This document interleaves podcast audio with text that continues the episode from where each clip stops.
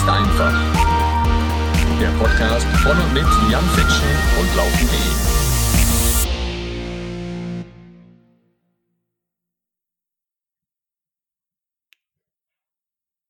Und damit herzlich willkommen und hallo, liebe Freundinnen und Freunde des Laufsports. Ja, Laufen ist einfach. Es geht ab heute mit einem Gast.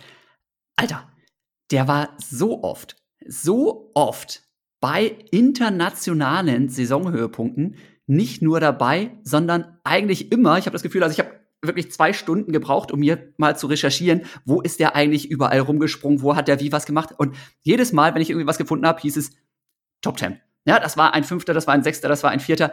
Immer dabei. Und ich rede jetzt nicht nur von irgendwelchen Bezirksmeisterschaften, sondern ich rede von den Olympischen Spielen. Ich rede von nochmal den Olympischen Spielen. Ich rede von nochmal den Olympischen Spielen, diversen Weltmeisterschaften, Europameisterschaften sowieso. Und auch dieses Jahr ein Kracherding. Eine ganz, ganz harte Saison vorher, aber dann nachher einen rausgehauen mit dem fünften Platz bei den Olympischen Spielen. Und jetzt ja nicht Tokio oder sonst was, sondern in Sapporo.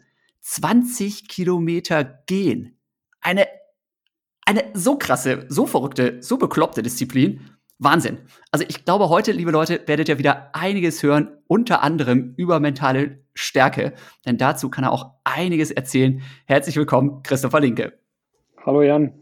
Ja, also ich, ich gucke hier nochmal genau nach auf meinen Zettel, ja? Also fünfter Platz bei den Olympischen Spielen jetzt gerade. Dann in Rio bei den Spielen auch schon fünfter geworden. Bei der Weltmeisterschaft 2019 vierter geworden, ja? Dann habe ich hier irgendwie noch was von irgendwelchen Europameisterschaften gelesen, aber das war, glaube ich, Europacup dann, oder? Wo du irgendwie mal Dritter geworden bist. Und das, oh, das, das ist ja schon ganz lange her. Da war ich sogar noch 50 Kilometer gehen. Das war 2011. Da bin ich äh, quasi die letzte deutsche Medaille beim Europacup über 50 Kilometer habe ich da geholt. Ähm, da war ich hier noch, noch 50 Kilometer gehe. Ich habe mein Karriereende äh, 50 ähm, 2012 in London, auch bei der Olympiade, äh, gefeiert oder quasi ge besiegelt. Ähm, das war ein ganz, ganz hartes Rennen für mich und ähm, das hat so mental vieles gekostet und ab dem Zeitpunkt habe ich dann gesagt, ich mache dann doch lieber die 20. Ich bin in dem richtigen Alter, wo man die 20 gehen kann, wo man schnell genug ist für die 20 und ähm, das, wo du darauf gerade angesprochen hast, war der dritte Platz 2011 beim Europacup. Europacup ah. muss man sich vorstellen, ähm, das ist quasi die Europameisterschaft fürs Gehen. Nur Geher sind da am Start und das ist noch ein Teamwettkampf. Also es bedeutet, drei aus jeder, Nation, äh, aus jeder Nation bilden ein Team und dann hat man nochmal ein individuelles Ergebnis am Ende. Alles klar, okay, das heißt, da warst du am Start. Und jetzt bin ich gerade so ein bisschen verwirrt, ne, weil ich kenne eigentlich jetzt, hast du erzählt, okay, dann damals noch 50 Kilometer. Ich kenne das eigentlich jetzt von den Läufern nur umgekehrt. Ja, je älter die werden, desto lahmer werden sie, wenn ich das mal so sagen darf. Ne? Und dann landen die halt irgendwann so, ne, wenn sie sonst nichts mehr können, dann landen die, ne, jetzt nicht despektierlich, liebe Marathonläufer, ja, nehmt's mir nicht über, ja. Aber wenn ein Läufer nichts mehr kann, dann landet er beim Marathon oder beim Ultralauf. Du machst das anders, ja? Du sagst, ja, lange Strecken habe ich längst probiert, das ist alles Kindergeburtstag. Ich mache jetzt mal richtig hier und gebe richtig Gas und bin richtig schnell über 20 Kilometer unterwegs. Naja, gut, also du hast schon recht, dass man eigentlich erst die, die kürzeren Distanzen macht und dann irgendwann geht man zur Langstrecke. In Deutschland haben wir leider das große Problem, dass wenn du als Geher nicht international dabei bist, dann hast du so gut wie gar keine Förderung. Also Kaderstatus oder Sporthilfe oder sonst was. Und das genau das gleiche war bei mir auch. Ich musste quasi meine erste 50 habe ich mit 18, mit 19 gemacht. Eigentlich total verrückt. Jeder Marathoni würde sagen, oh Mann, wie kannst du nur? Ja. Ähm, und das erste Mal international bei der 50 war ich mit 21. Da war es zu dem Zeitpunkt so, die 50er Norm, ohne doof zu klingen, ist relativ einfach. Die 20er Norm, da muss man schon richtig was drauf haben. Und das hatte ich halt mit 21 noch nicht. Und demzufolge bin ich dann erstmal die 50 gegangen, habe mich dafür qualifiziert, habe mich dann qualifiziert für den Jahreshöhepunkt. Damals, wir waren sogar, ich glaube, du kannst dich erinnern, äh, 2010, das war mein erster Jahreshöhepunkt. Einer deiner letzten müsste es sogar gewesen ja. sein. Ich weiß gar nicht, ich glaube, mhm. war sogar der letzte, oder? Ja, also international ich müsste also auch nochmal nachdenken. Ja, ja, ja, genau. International könnte es sogar sein. Ja, ich glaube, so ganz viel kam danach nicht mehr bei mir. Ja. Also 2010 in Barcelona war ich das dann das erste Mal dabei in der Nationalmannschaft. Europameisterschaft, ähm, genau. Europameisterschaft, genau. Und über 50 Kilometer halt. Und ab 2012 oder ab 2011 war ich dann vom Leistungsstand so gut, dass ich halt auch über beide Strecken die Norm hatte, aber noch tendenziell mich besser gefühlt habe bei der 50 und ähm, erst nach 2012 dann halt gewechselt bin, nur noch zur 20, aufgrund dieses harten Wettkampfs. Also ich muss sagen, das war so ein mental hartes Ding, äh, dass ich so, so, so mich gequält habe, dass ich mir da im Kopf wahrscheinlich irgend so eine keine Blockade gelöst habe äh, oder eingehauen habe, dass ich deswegen äh, erstmal keine 50 mehr gehen wollte und mich dann halt nur noch auf die 20 konzentriert habe und dann ging ja quasi meine Karriere dann erst so richtig los. Ja, war, war nicht so die schlechteste Entscheidung, würde ich sagen, wenn ich mir mal deine Ergebnisse angucke. Ne? Da waren ja echt schon paar ganz schöne Knaller dabei. Also ich kenne, also so spontan, nö. Also bei den Läufern sowieso keinen, der so konsequent abgeliefert hat. Doch. Bei den Gern kenne ich mich, ja, jetzt bin ich mal gespannt. Gesa Krause. Ah ja, okay. Gesa Krause war mit mir zusammen Stimmt. bei meiner ersten Weltmeisterschaft 2011. Stimmt. Damals noch als U20-Athletin. Ja. Und ich glaube, ich weiß gar nicht, ob die damals sogar schon im Finale war. Ja aber spätestens seitdem war sie in jedem Finale bei einer Weltmeisterschaft. Und das ist schon, äh, ich und Gesa nehmen uns eigentlich immer nicht viel. Jetzt in, in Rio waren wir beide Fünfter, in Doha war sie Dritte und ich Vierter. In London, da ist sie gestürzt, ist sie, glaube ich, Siebte geworden und nicht Fünfter. Also wir sind ungefähr immer auf dem gleichen Level.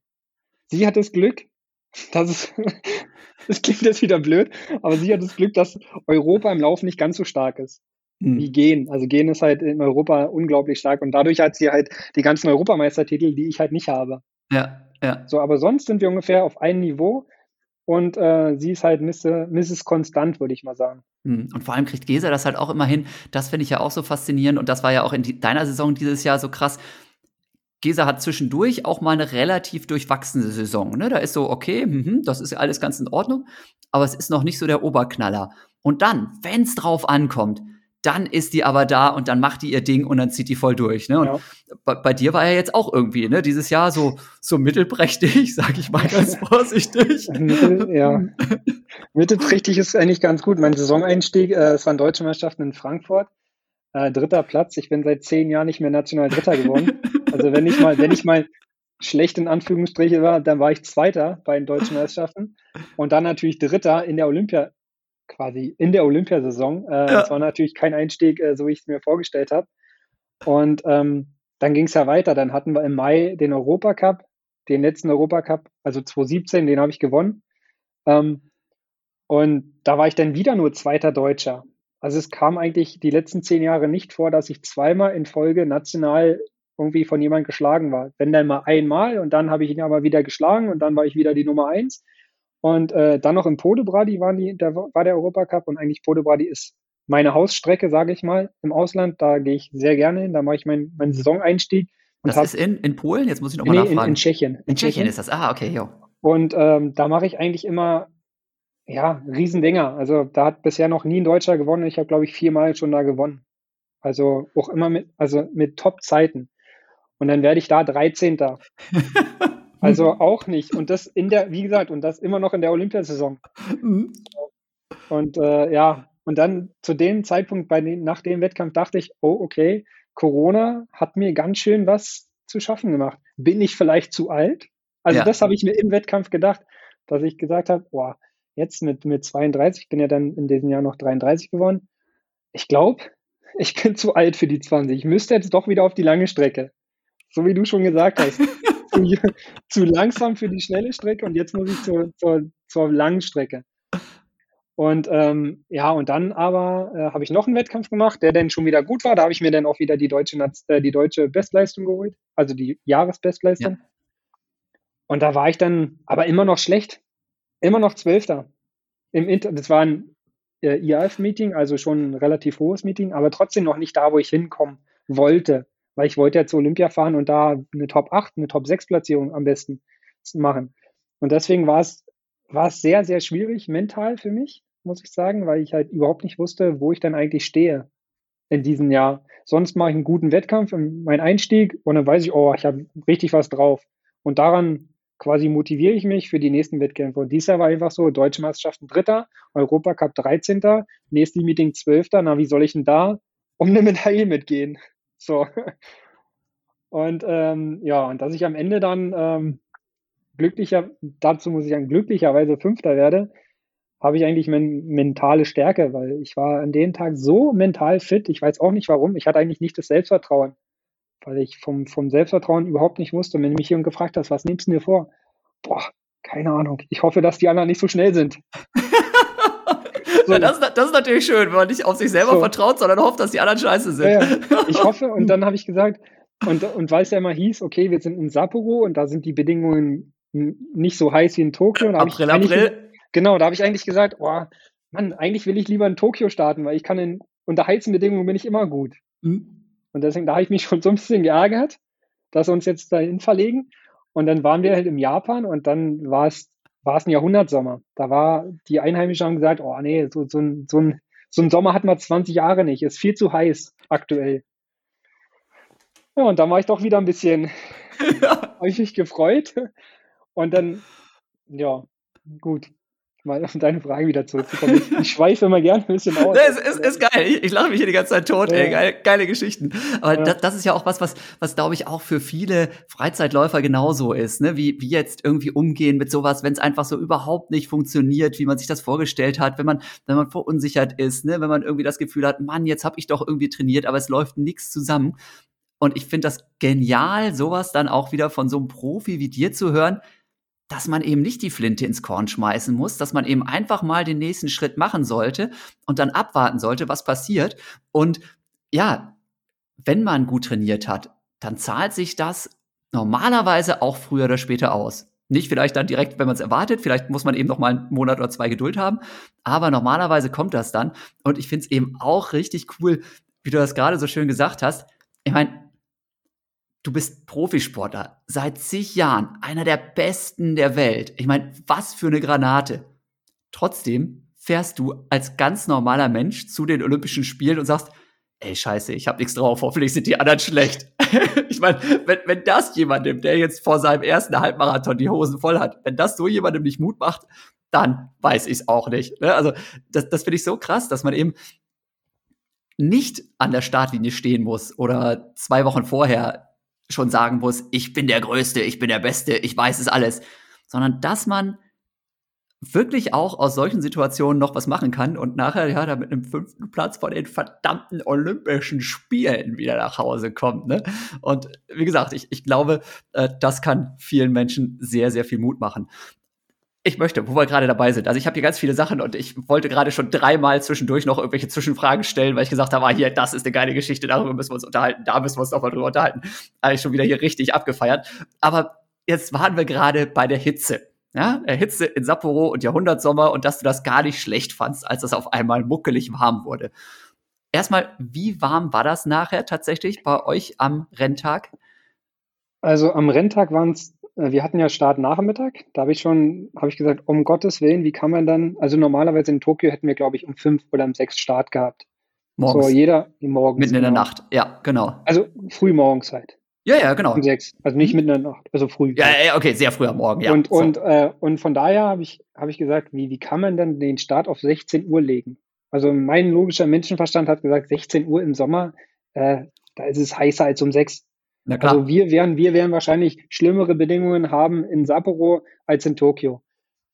Jetzt waren wir ja insgesamt zehn, äh, fast 14 Tage in, in Japan und da haben wir wirklich so gemacht, frühmorgens konnte man fast keinen Sport machen.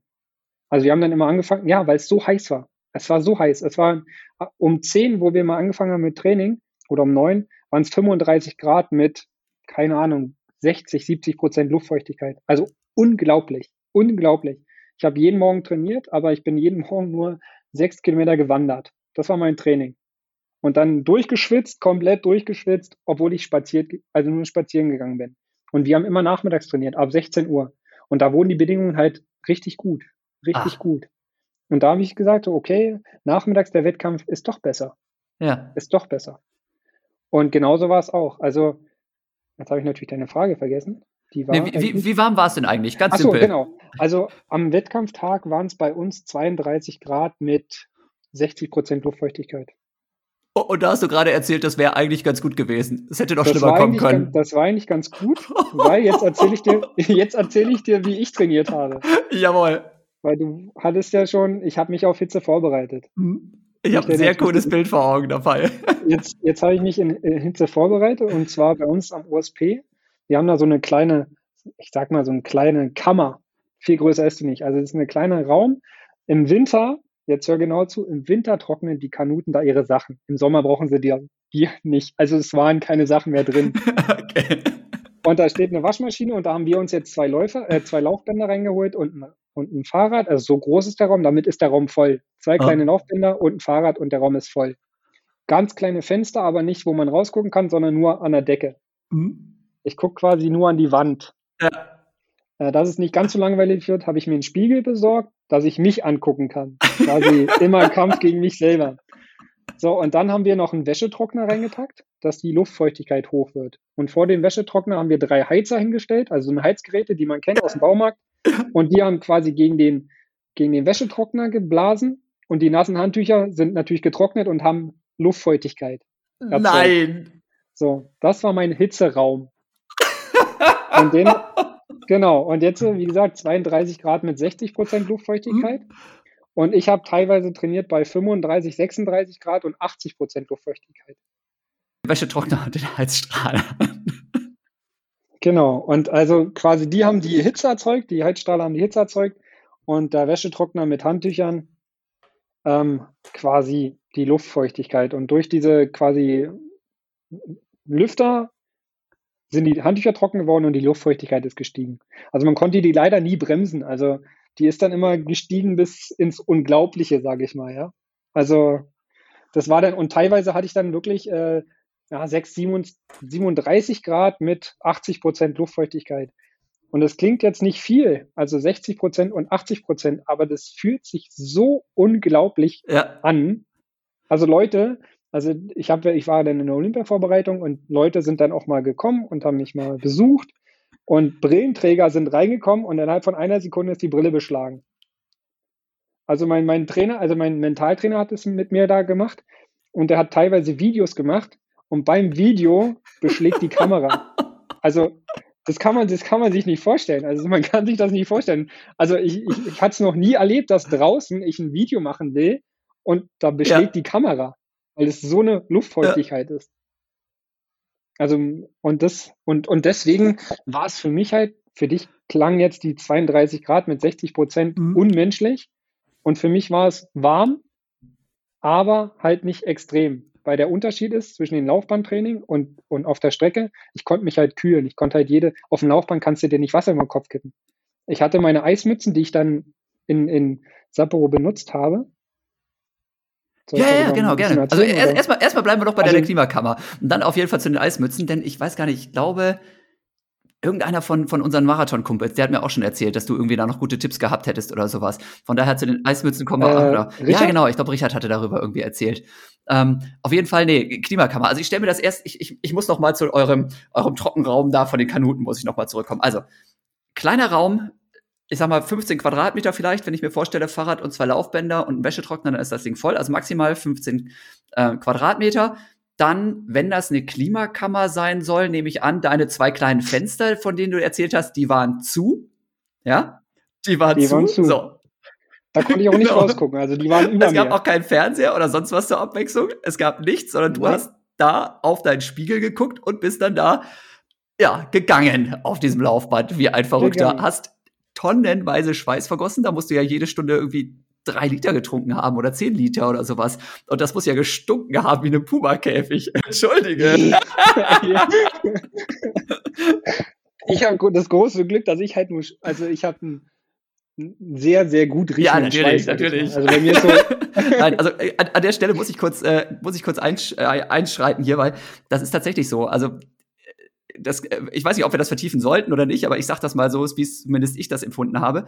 Als ich sehr viel trainiert habe, sprich zweimal am Tag, hatte ich wirklich das Gefühl, dass mein Schweiß deutlich geruchsneutraler ist, als es das zum Beispiel jetzt mit zwei, dreimal die Woche ist. Also früher habe ich wirklich meine Klamotten dreimal angezogen hintereinander, die Shirts, weil es einfach in Ordnung war. Mittlerweile kann ich das nicht mehr. Also wenn ich jetzt einmal laufen gehe, dann muss das Ding danach in die Wäsche. Beim zweiten Mal aller spätestens. Früher ging das anders. Ne? Von daher, ne, also wenn ich mich jetzt hier so ein bisschen lustig mache, liebe Leute, dann seht's mir nach. Aber der, der Christopher hat da definitiv recht, ne, dass es wirklich auch anders ist. Ja, beziehungsweise es gibt halt immer die unterschiedlichen Typen. Es gibt natürlich Leute, die, die riechen in der Gruppe. Man kennt es ja vom, auch vom Freizeitsport.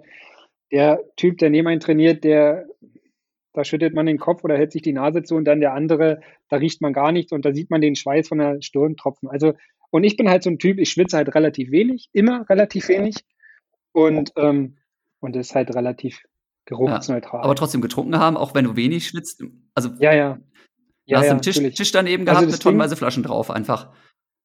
Nö, so noch, na, nee, ging eigentlich. Also ich habe, man kann ja eh beim, beim Sporttreiben nicht so viel trinken. Mhm. Du kennst es ja selber, wenn du zu viel trinkst, kriegst du ja. Magenprobleme. Und genauso ist bei uns. Also ich habe dann mir quasi so simuliert, wie der Wettkampf dann an sich war. Wir sind auf einer Kilometerrunde gegangen und ich habe gesagt, ich trinke entweder alle jeden Kilometer oder alle zwei Kilometer. Also habe ich auf dem Laufband entweder mal ausprobiert. Ich habe viele Sachen ausprobiert. Das war das Gute mhm. auf dem Laufband. Ich konnte Sachen ausprobieren. Ich konnte mein, Kühlungs äh, mein Kühlungsmanagement ausprobieren, also das heißt, wie ich mich kühlen kann. Und ich konnte die Trinkverhalten ausprobieren. Und da habe ich halt festgestellt, also wenn man alle 15 Minuten trinkt, ist es zu wenig, viel zu wenig, dann wird es hinten raus unglaublich hart. Wenn man zu viel trinkt, dann kann man Magenprobleme bekommen, also ein bisschen Übelkeit.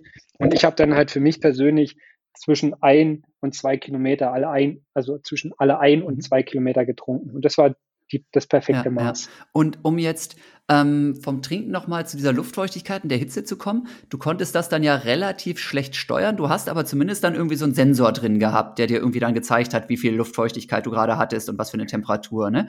Und wurde genau. Hm? Also ich habe mir dann ich habe mir dann ein Spezial, also ich persönlich habe mir dann so ein Spezialthermometer, das ist so vom, weiß ich gar nicht, von, da, da wird Arbeitsschutz und sowas mhm. damit gemessen. Also wenn man jetzt in irgendwelchen Fabriken ist und dann darf es nicht so heiß sein und die Luftfeuchtigkeit darf nicht übersteigen und der Sonnenindex darf nicht zu groß sein. Das wird also auf der Baustelle und überall, also so ein Industrie, ähm, Thermometer, also nicht so ein einfaches, was man kennt ja, aus der Küche genau. mit ein bisschen Luftdruck und äh, die Temperatur, sondern es ist ein hochempfindliches Thermometer. Und da, da habe ich dann halt immer gesehen und ich habe mir alles notiert. Ich habe mir alle fünf Minuten aufgeschrieben, wie hoch ist die Luftfeuchtigkeit, wie hoch ist die Temperatur. Und wenn die Temperatur irgendwann dann halt die 38 Grad Marke gesprengt hat, dann habe ich halt einen Lüfter ausgemacht.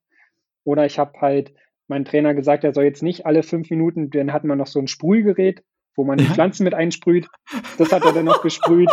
Also wir haben, wir haben versucht, diesen Raum, also quasi mein Trainer hat versucht, das mir so unangenehm zu machen, ah, wie es nur ah, geht. Ist das immer noch der, der Ron Weigel, ja? Nee, ja, der ah. war nicht dabei, sondern mein, ich habe zusammen mit meinem ah, okay, ja, gemacht. Also okay. der hat mich dann eine Woche begleitet. Und quasi, man hätte ja auch theoretisch diesen Sprüher mhm. mir ins Gesicht sprühen können mhm. oder auf meinen Körper. Nee, da hat er genau. natürlich. Genau, so dass du nichts davon hast. Also, Schön, ja, danke sehr. Ja, genau. ja. Und er saß dann drin mit kurzer Hose, Badlatschen und teilweise sogar überkörperfrei, weil er hat halt auch in den Bedingungen mhm. extrem ja, geschwitzt.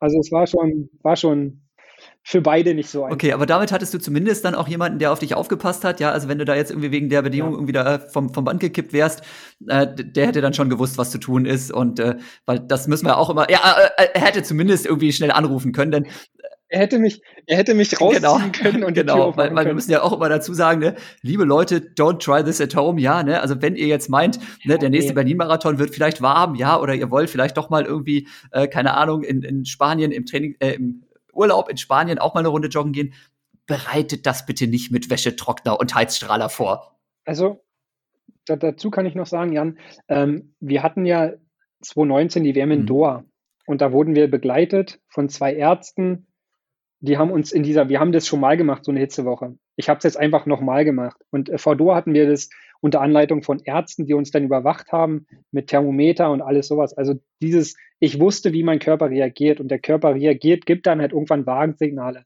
Das bedeutet, wenn du zu überhitzt, also dir wird der Körper bildet zu, also der, der Körper wird ja immer wärmer, kennt man ja im Sport, man schwitzt man und man hat das Gefühl, man kriegt Fieber, man kriegt wirklich Fieber und deswegen haben wir mit Thermometer immer gemessen, wie hoch die Temperatur ist. Und wenn man dann so einen Bereich kommt, wo es grenzwertig ist, dann kriegt man Gänsehaut. Ach, krass. Alles nee, schon ah.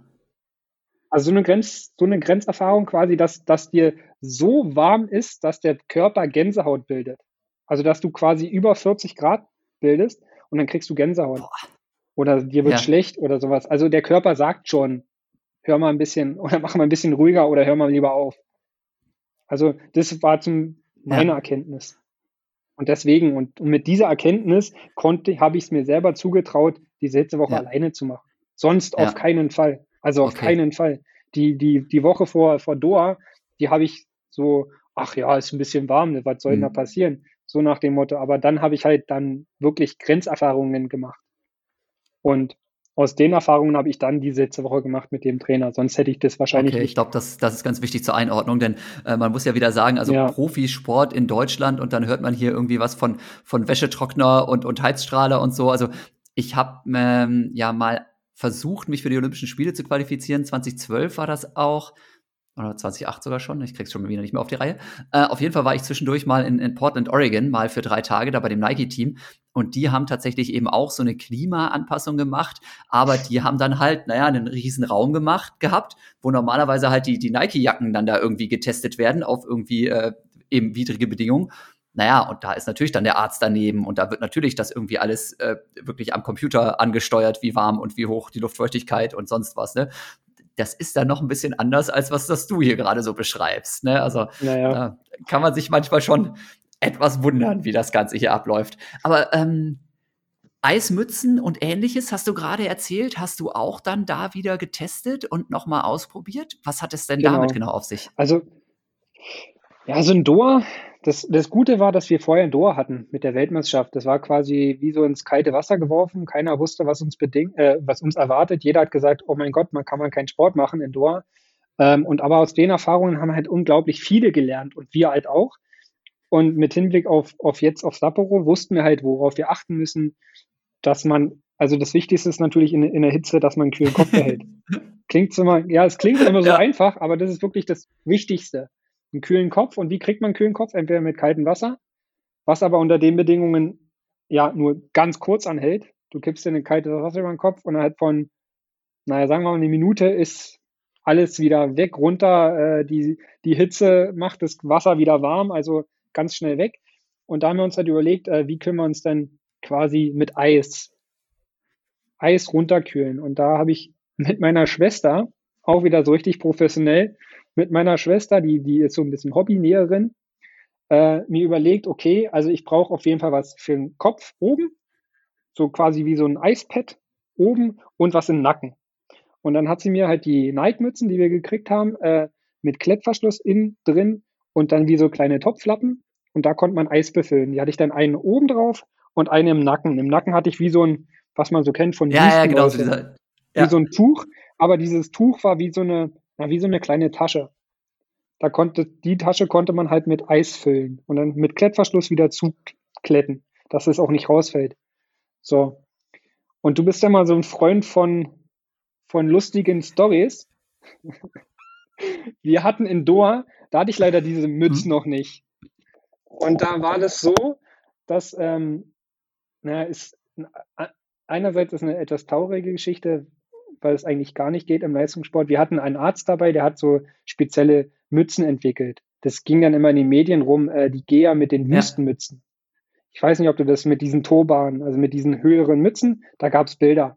Also es waren so Mützen, die waren so nach oben, nach oben geschneidert, sage ich mal, und dann hat man so ein Pad draufgelegt und dann hat man auch dieses, also vom System mhm. genauso wie bei mir, bloß dass bei mir die Mütze drauf war und es konnte nicht rausfallen. Und äh, in Doha hat halt dieser Arzt sich überlegt, was könnte man machen und wir mussten halt die Mützen kaufen. Es war aber im Vorfeld nicht klar definiert, dürfen wir die Mützen überhaupt tragen, weil du weißt ja, Weltmeisterschaft, es ist ja immer Nike und, und Sponsor und so, man darf ja nicht tragen, was man möchte, sondern man darf das tragen, was ja. man bekommt. Außer Brille, Uhren und Schuhe. Und da habe ich gesagt, nee, ich bezahle hier keine 50 Euro, teste die Mütze und sage, die ist mega geil. Und einen Tag vor dem Wettkampf sagst du, äh, oder sagt die IRF, äh, nee, dürft ihr nicht tragen. Was, das ja. passiert ja dann quasi, du hast dich darauf verlassen und dann ist so wie, oh scheiße, wie soll ich jetzt ja. ins Ziel kommen, ja. so nach dem Motto. Aber er hat immer ganz klar kommuniziert, wenn ihr nicht die Mützen habt, dann kommt ihr nicht ins Ziel. Das hat er immer oh wieder Gott. gesagt. So. Und ja, also es, wie gesagt, das ist auch traurig, die Story. Äh, und und dann war es halt so, dass er halt Pets für die Jungs, die die Mützen gekauft haben, hatte. Und ich wollte gerne, habe ich gesagt, kann ich denn die Pets kaufen? Die kann ich mir unter die Mütze ja. packen. Nee, habe ich nicht bekommen. Und mein Trainer ist ja, ja. Weil, ja, weil der Arzt dann einfach stur war, oder was? Genau, das weil der Arzt doch nicht gesagt, wahr sein. du willst nicht meine Mütze tragen, du kriegst, und das war noch sogar, er war im Verband, also er war an der Stand an der Verpflegungsstelle. Boah. Aber das war auch sein letzter Einsatz für die Nationalmannschaft nach ja. der Aktion, weil das Gute war ja, dass ich trotzdem performt habe, obwohl ich seine ja. Mütze nicht auf hatte. Ähm, und mein Trainer ist ja ein ganz cleverer Fuchs. Was hat er gemacht? Er hat einfach seine Socken ausgezogen, die Socken gefüllt mit Eis und die habe ich mir dann auf den Kopf gepackt. und du, in dem Moment. Ich hoffe, es war frische Socken. Ist dir aber egal. Weiß ich nicht, ich glaube nicht, aber in, de in dem Moment ist es dir egal. Weißt ja, klar, absolut. Ja. Er, hat dann, er hat dann gehofft quasi, dass er, die, dass er die Pets kriegt. Nee, kriegt er nicht. Der Arzt ist ja. cool geblieben. Und äh, Trainer hat sich einmal seine Socken ausgezogen, hat die Dinger mit Eis gefüllt und ich hatte dann immer wie so ein, ja, teilweise waren die leider zu viel mhm. mit Eis und da musste ich mir dann immer so platt drücken. Also Unglaublich. Die Bilder, die will ich nicht gesehen und das, haben. Und das im Wettkampf, wo, ja, du, völlig unter Strom stehst und sowieso nervös bist. Und da, und da das, klopfst du dann das, auch noch auf deinem Kopf drum rum und versuchst, irgendwelche Eiswürfel ja. da zu arrangieren. Also, oh. ja. Aber das, am Ende habe ich gesagt, das war ganz gut, weil es waren halt so extreme Bedingungen und in dieser in diesen 20 oder sagen wir mal eine Minute habe ich mich auf, nur auf das mhm. konzentriert und, und drei Minuten später war ich ja schon ja. wieder da und habe schon wieder was Neues ja. gekriegt. Also ich war halt die ganze Zeit beschäftigt und habe gar nicht nachgedacht, boah, ist so mega heiß und es ist eigentlich viel zu warm und die anderen sehen ja alle so schlecht aus und ich fühle mich ja genauso schlecht, sondern ich habe mich dann mich gut ablenken können und das habe ich dann eher als positiv empfunden als als negativ. Ja. Von daher ja, und, und jetzt in, in Hinblick auf Tokio habe ich dann mit meiner Schwester zusammen das Ding perfektioniert, mhm. sage ich mal. Äh, und dann in der Hitzekammer getestet, was müssen wir verändern, das ein bisschen größer, ein bisschen kleiner machen und alles sowas. Und am Ende habe ich ja nicht nur profitiert davon, sondern Jonathan Hilbert zum Beispiel hatte meine Mütze. Und also wir haben die dann quasi weitergereicht. Ich war ja, ja. fertig mit meinem Wettkampf. Danach habe ich zu Johnny gesagt, ey Johnny, die Mütze ist richtig geil, nimm die. So, die wird dir, die wird dir was bringen. Und jetzt am Ende sieht man ja, was ja. ihn gebracht hat. so, und dann habe ich gesagt, aber, aber bring die mit, weil ich hatte die ganze Zeit mit Richard, ja. Richard Ringer, im Vorfeld gesprochen und der wusste ja, dass wir so ein Hitzemanagement gemacht haben. Richard war natürlich auch ganz gut. Der, hat zu, der, hatte, der war noch professioneller. Der hat sich zu Hause in die Badewanne gelegt. Nein! so, hat, so hat sich Richard zum Beispiel vorbereitet. Also jetzt auch noch, noch weniger professionell als ich. Und, und dann hat er noch verschiedene andere Sachen gehabt. Und dann habe ich zu Richard gesagt, ey, Richard, die Mützen sind richtig geil, die ja. kriegst du auch.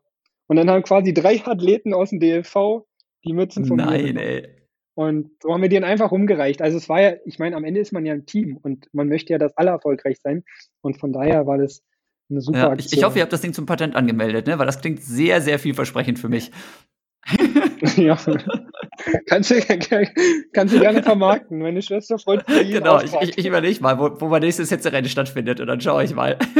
Dass mit der Klimaerwärmung so weitergeht, dann könnt ihr da auf jeden Fall ganz, ganz ordentliche ja. Gewinne mitmachen. Nee, ähm, aber Jonathan Hilbert, ne, Leute, falls ihr es nicht mitbekommen habt, ich weiß, die meisten von euch, die hören natürlich hier jede Podcast-Folge, ne, von Laufen ist einfach, ist ganz klar, ja aber Olympiasilber über 50 Kilometer, ne, das solltet ihr euch auch noch reinziehen. Die Folge, ich weiß nicht genau, ich glaube so, jetzt sind wir bei Folge Nummer 75 oder sowas. Ich glaube, das sollte so irgendwie 65 gewesen sein. Ist noch nicht so lange her, war auf jeden Fall auch sehr geil. Und da haben wir auch schon tatsächlich über Hitze diskutiert und so andere absurde Geschichten. Aber, ne, also irgendwann habe ich nur mit meinem, meinem Trainer da telefoniert, dem Tono, ne, und der meinte nur so, ja, war ein super erfolgreiches Team, ne? Die GEA, die haben alles gerockt. das war ganz gut. Ja. nee, also von daher war, war echt für, für die, die Ausdauersportler insgesamt auf jeden Fall sehr, sehr erfolgreich, muss man sagen. Und ähm, ja, solche Geschichten mit den Socken und den Mützen und Eis und so ähm, finde ich ja wieder besonders cool. Aber cool im wahrsten Sinne des Wortes, ja, haha, schönes Wortspiel. Ähm, hast du nicht dann auch irgendwie mal Kopfschmerzen gekriegt, wenn du dir da so viel Eis drauf knallst? Ja. Weil also ich, ne, wenn ich, wenn ich Eis nee, esse, also zu viel Eis esse, dann kriege ich manchmal so Gehirn, ja. Gehirnfrost, so. Und mit Eiswürfeln auf dem Kopf bei irgendwie 40 Grad, Nee, also das Gute war ja, wie gesagt, da die ja wie so, ein, so einen kleinen Topflappen mhm. drin waren. Also es war jetzt nicht direkt ah, auf ja. die Haut und dann habe ich ja auch noch guten ja. Haarwuchs. Das hatte ich dann auch noch geschützt. Also nee. Und das Gute, die Verbindung war halt Eis mit kaltem Wasser.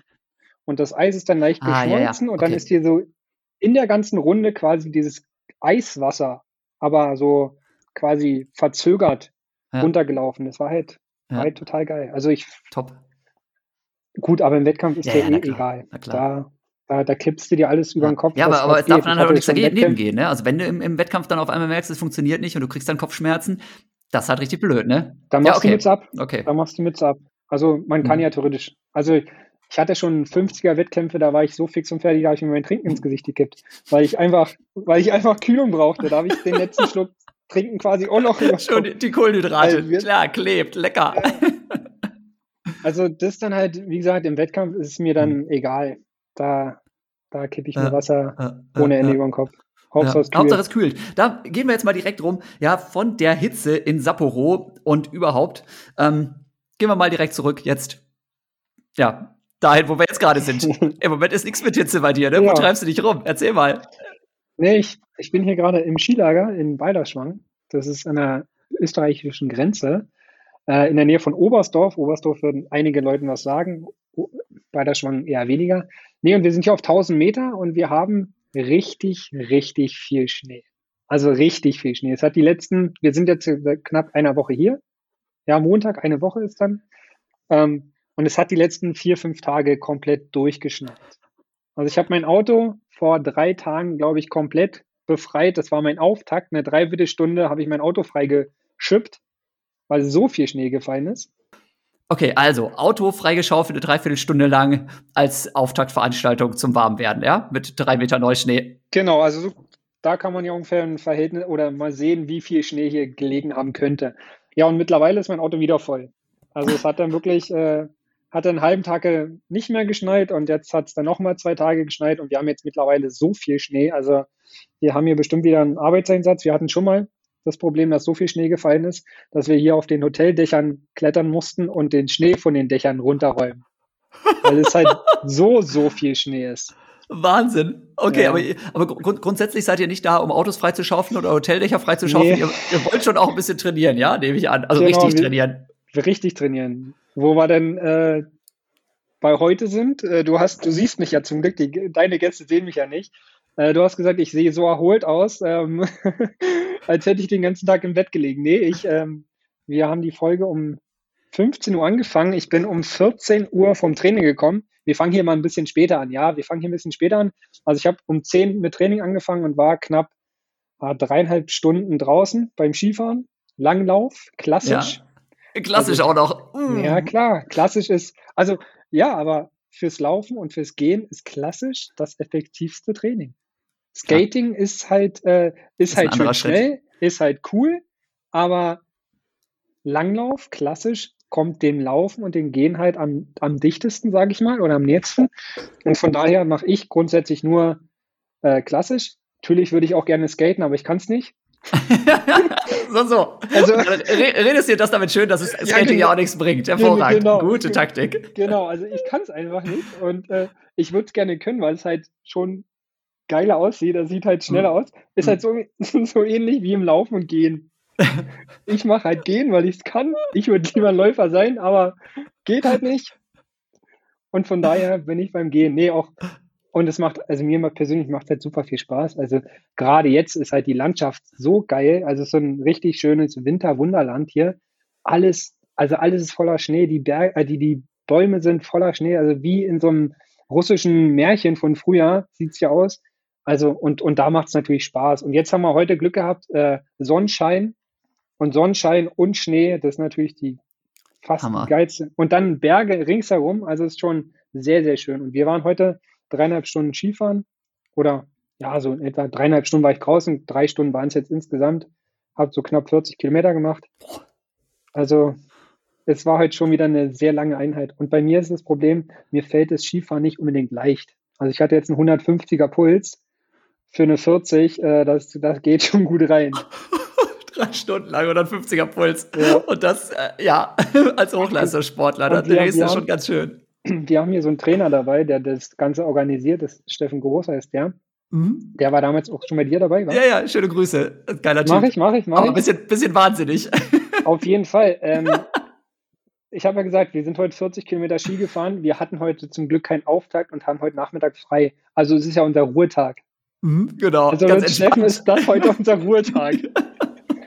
ja, und können dann morgen, keine Ahnung, vielleicht bergan oder Koppeltraining oder irgendwas machen. Also die, das Trainingslager ist hier halt so für die Grundlagenausdauer ganz, ganz interessant. Und da wir halt viele Sachen trainieren, wir machen jetzt nicht nur gehen, wir gehen auch hier und, und machen Ski.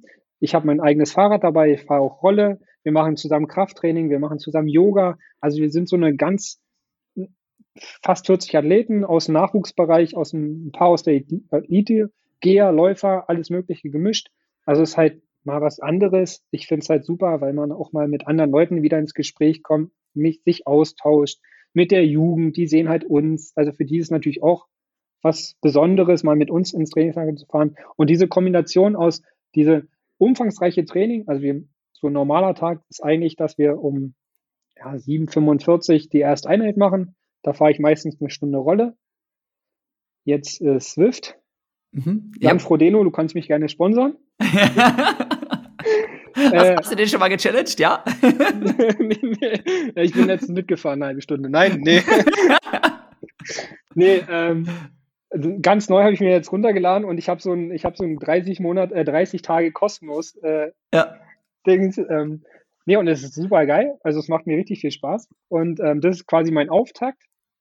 Das ist meistens so eine Stunde 30 Kilometer, also 180 Watt, 170 Watt so. Also schon eine gute Einheit vorm Frühstück. Dann haben wir Frühstück und um 10 ist dann die erste Einheit. Die kann dann sein zwei Stunden Ski plus nochmal eine Stunde Rolle oder zwei Stunden Ski und 10 Kilometer Dauerlauf oder, oder gehen nochmal die Kombination. Und dann sind wir dann, so wie heute, so um 14 Uhr zurück. Dann gibt es noch ein kleines Mittag. Mittag ist hier, wir haben hier Halbpension. Mittag bedeutet nur Kuchen, Kaffee und eine Suppe oder eine Bockwurst oder sowas, also sowas Kleines. Das heißt, nach drei Stunden Training haust du dir dann da erstmal einen Kuchen rein und eine Bockwurst. Na, heute gab es heute gab's Gulaschsuppe, aber nur okay. für die Leute, die früh gekommen sind. Also das ist dann, das ist dann immer so, das ist dann so doppelte Verarschung, ja. Die Leute, die die, genau. die Elite, die lange ja. trainieren, mhm. die müssen dann gucken, was die Jugend übrig gelassen hat. Das Leben ist hart, oder? Genau, genau. Und äh, die, die Jugend zum Beispiel hat heute komplett frei. Also, mhm. Nee, und ähm, ja, und dann geht es um normal um 15.30 Uhr. Also wir haben hier quasi von 7 Uhr bis 17 Uhr eigentlich mehr oder weniger durchgehend Sport. Ja. Also ist schon, also für mich persönlich ich trainiere normalerweise zweimal am Tag zwischen, zwischen 9 und 12 und zwischen 15, 16 bis 18 Uhr, so in der Regel. Und äh, hier ist es halt drei Einheiten, also drei richtige Einheiten. Ich weiß, der Läufer bezeichnet ja immer den Auftakt auch als Einheit so sechs Kilometer Dauerlauf und dann sagen, oh, dreimal am Tag trainieren. Habe hab ich ganz selten gemacht in meinem Leben, ehrlich gesagt. Ich war meistens nee. einer von denen zwei Einheiten am Tag. Auftakt war mir aber schon zu viel. Naja, aber reicht ja, reicht ja im Grunde auch, wenn man zwei richtig gute oder eine richtig gute Vormittagseinheit macht und die zweite als Regeneration, das reicht ja vollkommen aus. Also gerade bei uns, wenn wir eine 30 machen im Vormittag Training und, und Nachmittag noch mit 10, das reicht ja vollkommen aus. Na klar. Ja. So. Und dann abends um 18 Uhr gehen wir in die Sauna. Ja. Jeden Tag. Ja. Hier ist alles, muss man ja mittlerweile dazu sagen, alles 2G. Wir haben jeden Tag Corona-Test, deswegen dürfen wir auch in die Sauna gehen. Ja, ja. Ihr werdet jeden Tag getestet? Ja, DLV-Regel. DLV Ach, ist jetzt mittlerweile nur noch 2G plus. Krass. Und dann jeden Tag aufs Neue, obwohl keine neuen Leute auch dazukommen. Naja, es sind hier so, naja, sagen wir mal so, wir sind 40 und es sind vielleicht so fünf, sechs Hotelgäste, die ah. aber immer wieder, die sitzen, ja, die haben ja, nichts okay. mit uns zu tun, die gehen hm. auch nicht mit uns in die Sauna, hm. aber äh, das Personal okay, hat Kontakt theoretisch, zu denen. Ja, ja, das ja, ja. geht ja auch nach Hause, die werden hm. natürlich nicht getestet, die hm. haben Maske auf, okay. die haben hier grundsätzlich Maske auf, außer beim Essen. Ja. Aber nee, und deswegen können wir auch in die Sauna gehen, weil ja viele Leute jetzt mittlerweile sehr neidisch drauf sind, dass, also jetzt aktuell, ich weiß gar nicht, das ist das Gute. Ich bin so, ich bin so viel im Trainingslager, dass ich mal oft gar nicht weiß, wie die aktuelle Lage überhaupt in Deutschland ist. Lebst in deiner Bubble da schön, ja, jeden Tag getestet, völlig absurd. Ja, ja aber, aber ich, ich, ich habe jetzt kein Problem mehr damit. Das sind ja hier die Schnelltests, die zum selber hm. machen. Ja, genau. Von daher genau. habe ich damit überhaupt keine Probleme. Ja. Es ist ja gut, dass man so schnell wie möglich die Leute, die wirklich was haben, isoliert und äh, schützt ja. ja alle. Ja, auf jeden Fall. Okay, ich glaube, dieses, ähm, worauf ich gerne noch mal so ein bisschen eingehen möchte, ist dieses ähm, extrem viel Training, was mhm. ihr gerade eben auch durchzieht. Denn das ist tatsächlich, ich bin ja auch ein Riesenfan einfach von Skilanglauf, von Schneeschuhwandern generell. also generell sage ich immer, alternatives Ausdauertraining eigentlich nicht. Ja, also zum Radfahren und Schwimmen muss ich mich immer quälen. Ähm, Skilanglauf fahren und Schneeschuhwandern finde ich einfach genial, auch weil es die, die Landschaft einfach ist, weil wirklich du den Kopf frei kriegst und weil du eben auch also ich, ich bin oft genug nach so einer Skilanglaufeinheit wirklich völlig fertig, dann da wirklich total müde, total K.O. Aber am nächsten Tag, zack, kann ich wieder Gas geben. Weil die, die Belastung einfach eine andere ist. Du hast halt nicht so diese Stöße wie beim Laufen, wie beim Gehen, ne? du hast eher dieses Gleiten. Und deswegen finde ich es total genial, was man da so für Umfänge realisieren kann und wie viel Spaß das auch macht. Natürlich ganz besonders so in so einer Gruppe wie bei euch da, ne? Das ist ja, ist ja echt mega, ne? Wenn du immer irgendwie Leute hast, die mit dabei sind. Ähm, aber das ist auch der Grund, warum ihr jetzt einfach da seid, ne? weil du einfach riesen Umfänge realisieren kannst. Ja, also da, da muss ich dich sogar verbessern. Äh, das Gute ist ja, dass wir beim Gehen keine Stoßbelastungen haben okay. und dadurch halt auch die Riesenumfänge machen können. Mhm. Also bei uns ist ja so, wir machen ja teilweise dreimal in der Woche eine Strecke über 30 Kilometer. Mhm. Das kannst du jetzt mit deinem Marathontraining mal in der Vergangenheit gucken, ob, ob ja. man das hätte realisieren können. In, in, in, einem Monat hätte ich das vielleicht hingekriegt, ja. ja. Richard macht es schon vielleicht in zwei Wochen, aber ja. weißt du, so wie ich meine. Ähm, nee, und also für mich persönlich ist es halt so, so toll, da ich halt, für mich ist es eine neue Sportart. Ich mache es halt jedes Jahr, aber für mich ist es halt zwei Wochen, weißt du? Diese zwei Wochen, da kann ich jeden Tag raus, da kann ich mich jeden Tag belasten wie ein, sage ich jetzt mal, Geisteskranker, weil ich weiß, es sind zwei Wochen wieder vorbei und dann, dann bin ich ja wieder quasi in meinem Alltag, wo ich wieder nur noch gehe, wo ich diese ganzen schönen Sachen nicht mehr machen kann. Und von daher kann ich mich hier super motivieren. Das ist so, wenn du dir vorstellst, du bist Läufer und machst in zwei Wochen Trainingslager Mallorca im Radsport. Mhm. Weißt du? So, dann kannst du die zwei Wochen, da fährst du jeden Tag Rad, da sagst du richtig geil, du siehst Landschaft und sowas. Und dann bist du aber auch nach den zwei Wochen, bist auch zufrieden und glücklich, dass es dann nach Hause geht und dass du dann deine eigentliche Disziplin wieder machen kannst. Ja. Also ich könnte mir jetzt nicht vorstellen, ein Wintersportler zu werden. Mhm. So, weil eigentlich mag ich kalt. Ich mag kaltes Wetter nicht. Ich ja. mag nicht Schnee. so, ja, wenn man, wenn man so einen Schnee hat wie hier, wo es einfach ein Meter ist und es sieht schön aus, es regnet nicht, es ist kein Schlamm, es ist, mhm. weißt du, so yeah. Win äh, Winter wie in Deutschland, sage ich immer. Mhm. So, wir haben ja im Grunde keinen Winter. So, und, oder in Berlin, wir haben keinen Winter. Wir haben ja. Mal zwei Zentimeter Schnee und das war's dann. Das ist ja kein schöner Winter. Mhm. Und deswegen, also bin ich hier super happy, dass ich hier sein kann und äh, trainieren kann. Ja, ja. Und äh, also Skating nicht so deins, äh, Klassik dafür umso mehr. Schneeschuhwandern finde ich ja auch total genial. Da haben wir auch teilweise dann mit, mit Stirnlampe sind wir da irgendwie nachts noch durch die Wälder gestapft und sowas. Das finde ich ja mega. Habt ihr so eine Aktion jetzt auch schon gemacht und dann vielleicht ja. auch noch bei richtig, richtig dickem Schneefall oder so irgend sowas abgefahren ist? ja, wir sollten vor drei oder vier Tagen sollten wir eigentlich eine lange Strecke machen. Also auch wieder vier Stunden Skifahren. Da waren die Schneebedingungen aber so extrem, dass wir gesagt haben, wir können heute nicht, Schnee, äh, nicht Skifahren, dann gehen wir Ski, äh, Schneeschuh wandern. Und dann ist es eher so, dass die Geher nach vorne müssen. Na klar, sehr vernünftig. Und, quasi, und, und die Spur treten. Ja, geil. und die ganz, der ganze Trotz, so 30 Leute dahinter, mhm. Äh, geht einfach dann in die Spuren von den Gehern und geht dann mhm. mit. Und ich hatte das Ding, dass ich mal mich ausgezogen habe, weil es so anstrengend ist. Weil leider sind die Leute hier, die können nicht mal die Natur genießen, sondern die müssen alles Sport, Sport, Sport, Sport und schnell, schnell, schnell und sowas. Und da habe ich dann, ja, da kommt, ich kommt, doch nicht, kommt doch nicht jeden Tag vor, ne, dass man da so, so einen Olympia-Fünften vor sich hat, den man ja. auch nicht scheuchen kann. Ne? Und man, ja. hier, guck mal, ich kann auch Sport machen. Ne? Dann wollen die dich natürlich challengen. Und die, und die knallen dann die Berge hoch. Und da musste ich mich dann quasi ein bisschen ausziehen, weil mir so warm wurde, weil ich so durchgeschwitzt habe. Und dann war ich dann mal ganz hinten. Und dann dachte ich so, ey, sag mal, was ist das? Das war ja dann wie ein Weg. Wir sind die Pisten hoch und hinten raus, also hinten, die, die letzten, die sind wie im Weg gegangen. Mhm. Und wir vorne da bis zum Knie oder teilweise bis Hälfte Oberschenkel, weil es ja unglaublich viel Schnee ist. Wir sind da einfach ja. die Berg, also einfach die Pisten hoch, querfeld ein. Wir haben so uns ein Ziel gesetzt, ja, hier das Gipfelkreuz wollen wir hoch und dann sind mhm. wir einfach querfeld ein hoch. Also es macht, macht schon Spaß. Also hoch, muss ich sagen, macht nicht so viel Spaß, aber runter. Runter ist so geil. Also ah, runter. Wenn du diesen Puderschnee hast, das ist so genial. Dann springt man und teilweise fällt man, aber man fällt ja weich oder man überschlägt sich, weil man einfach sich überschlägt quasi. Also es ist halt, da fühlt man sich halt wie so ein, wie so ein Kind. Also ja. es ist schon, macht echt Spaß. Oh, ich hoffe, das klappt. Ich hoffe, das klappt. Ey. Im, im, wahrscheinlich Anfang Januar, irgendwie so die, die zweite und dritte Woche, kann ich doch mal nach Österreich düsen und ein bisschen Schlanglauf fahren, ein bisschen Schneeschuh wandern. Ja, wenn ich das so höre, hier deine Geschichten, da will ich am liebsten sofort wieder durchstarten. Mega. Und vor allem äh, sehr witzig auch, ich weiß nicht, ob ich die hier auch im Podcast schon mal erzählt habe, aber eine meiner Lieblingsgeschichten zum Schneeschuhwandern ist immer, ähm, da waren wir zwischendurch auch mal in Davos irgendwie unterwegs und ein Bekannter, den wir da getroffen hatten, äh, bei dem haben wir auch übernachtet und der hatte einen Kumpel, der war irgendwie schon, ich weiß nicht, 67 oder sowas damals, ne? Also schon rüstiger Rentner, ne? Vielleicht auch schon 70, ne?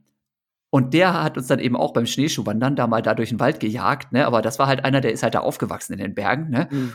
Und der ist da vorne weggestapft und wir sind hinterher, Schweiß überströmt, fix und fertig, ne? Und dann hat er ab und zu mal Pause gemacht, weil wir sonst einfach nicht weiter gekonnt hätten, ne? Und dann hat er uns irgendwie was erzählt über die Bergwelt und so, ne? Und dann wir wieder mit rotem Kopf da hinterher.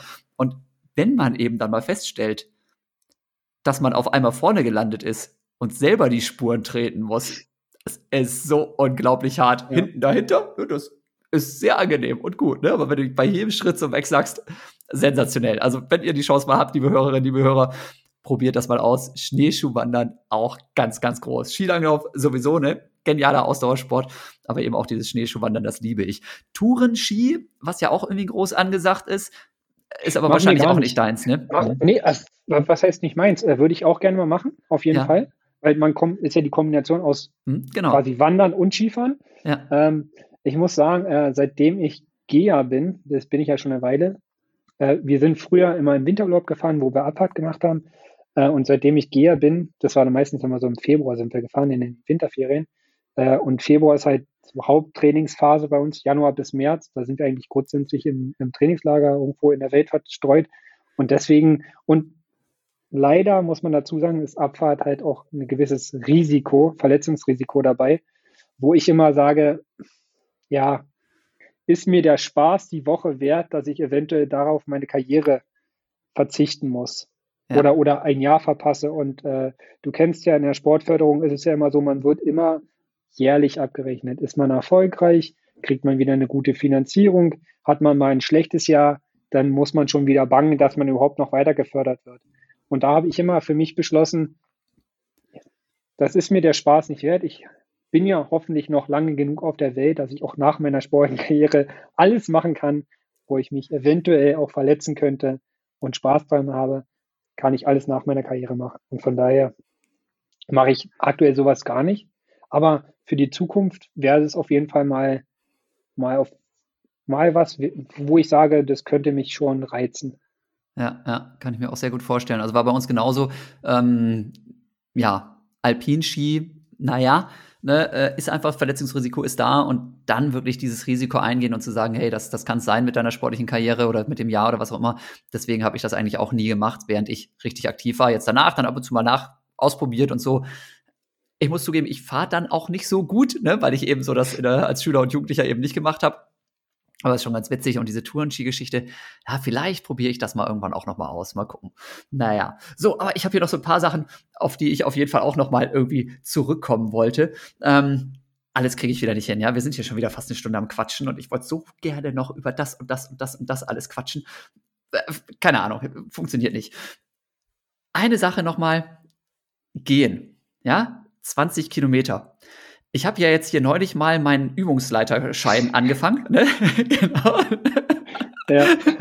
Und da ging es eben auch unter anderem darum, jetzt mal gehen zu probieren. Ne? Und dann haben wir da erst ein paar Technikübungen gemacht, ne? Und ja, und so. Und irgendwann hieß es dann so, und jetzt, liebe Leute, jetzt machen wir wirklich mal auf der Bahn, also schon eigentlich perfekte Bedingungen, auf der Bahn zwei Kilometer. Und bitte probiert mal das Ganze so schnell zu machen, wie ihr könnt. So, ich natürlich, ne, Fitchen, klar, große Klappe, Ausdauersportler und sowas. Naja, okay, vier Minuten Schnitt laufen ist gar kein Problem. Bei zwei Kilometern kriege ich vielleicht auch noch 3,30 hin. Naja, gehen, okay, ist sicherlich ein bisschen langsamer, so viel aber auch nicht. Naja, fünf Minuten Schnitt müsstest du ja hinkriegen. So, ich da losmarschiert und so, nach 200 Metern auf die Uhr geguckt, na, das wird so aber nichts. Nach 400 Metern nochmal auf die Uhr geguckt, das wird gar nichts. Ich habe nachher zwei Kilometer in, ich glaube, über 13 Minuten, ja, also noch nicht mal sechseinhalb Minuten Schnitt habe ich hingekriegt. Ich habe gedacht, das kann ja wohl nicht wahr sein.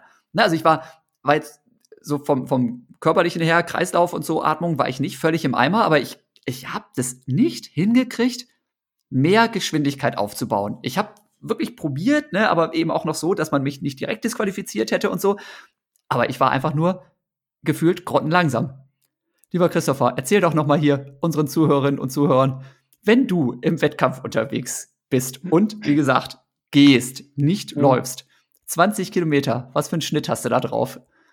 Also äh, dazu muss man ja sagen, äh, dass ich seit 2019 äh, mit, mit Andreas Erm zusammen der deutsche Rekordhalter bin. Wir sind Sekunde auf die Sekunde genau die gleiche Zeit gegangen. Er damals 2002 und ich jetzt 2019, also es hat 17 Jahre, nee, 2000, doch 2019. Es hat 17 Jahre gebraucht, bis mal wieder ein Geher so schnell war wie Andreas damals. Und äh, meine Bestzeit ist 1,1842. Das ist ein Schnitt von 3,56, 3,55 so in etwa.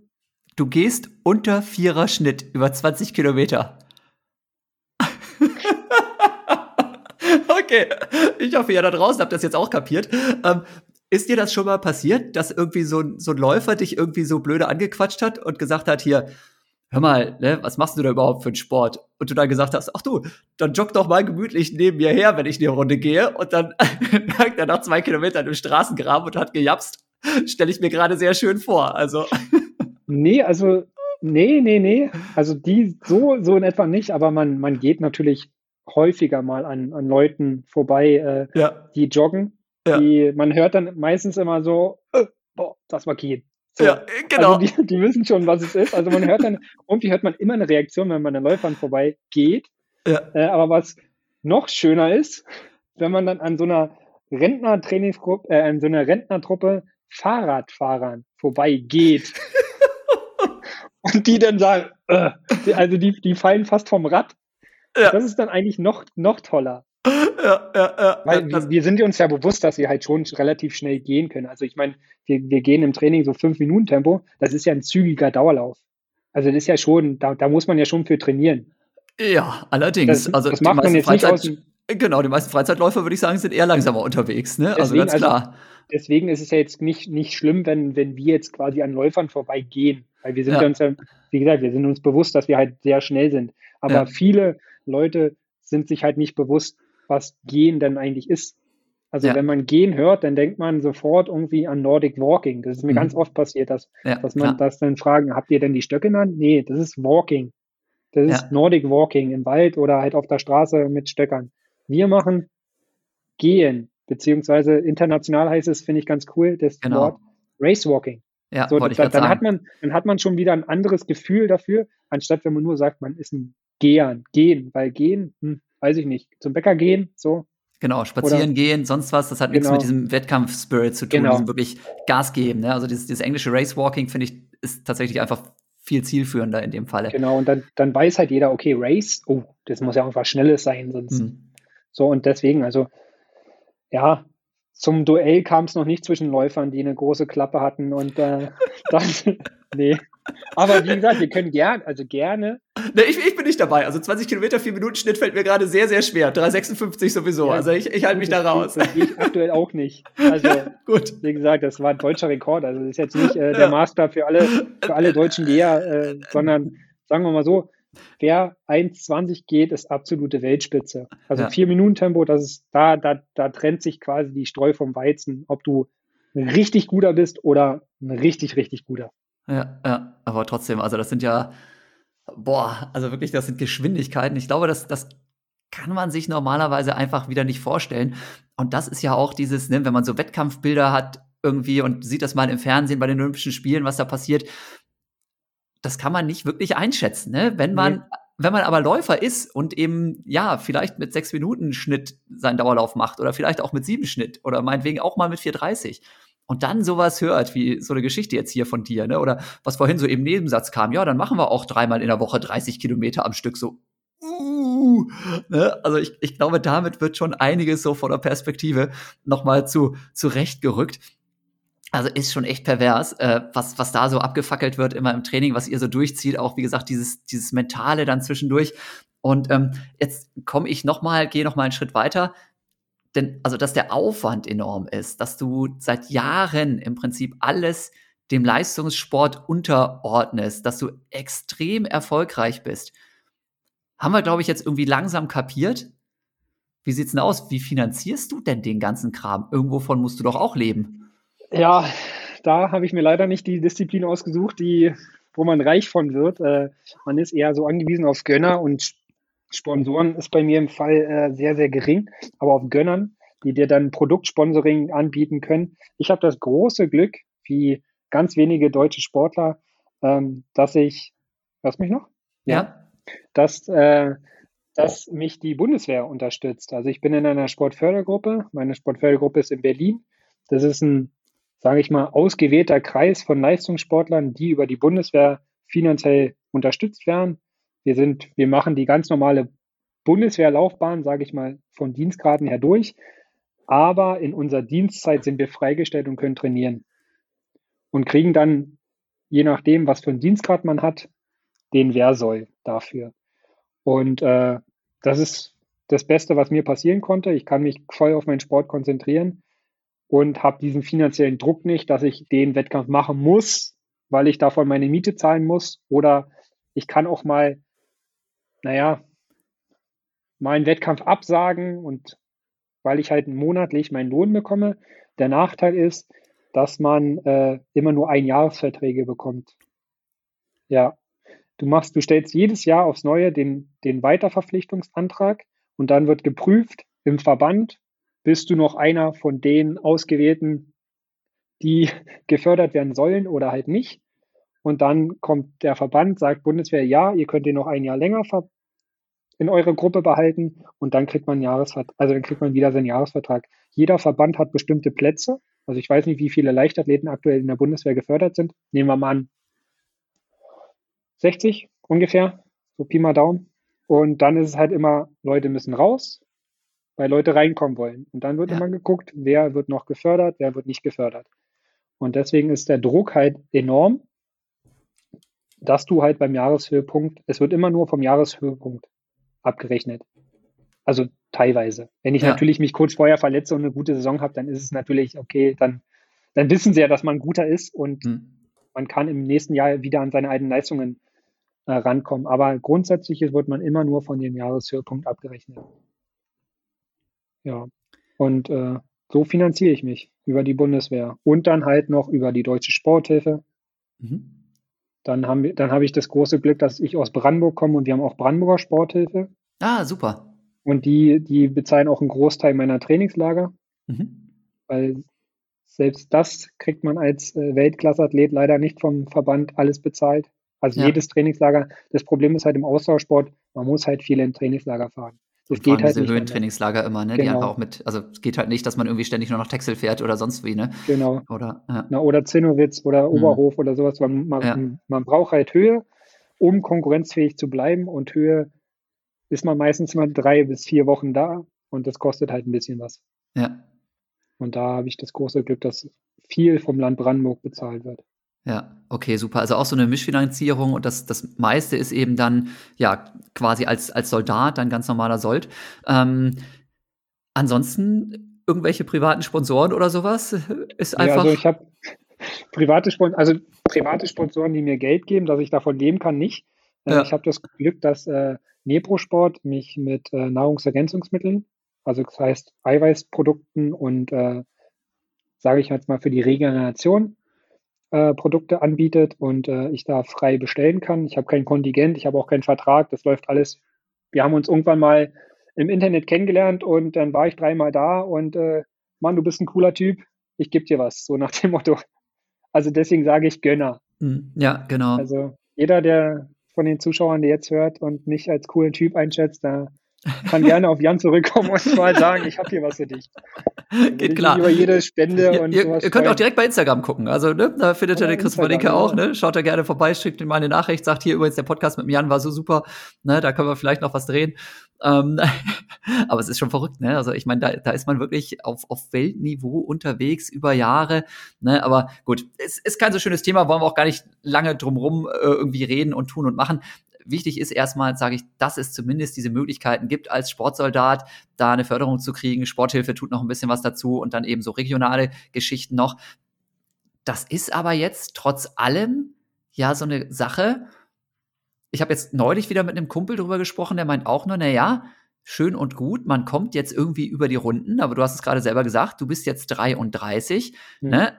Jetzt hat man ganz, ganz lange Jahre irgendwie äh, Profisport gemacht, aber es gibt auch noch ein Leben danach.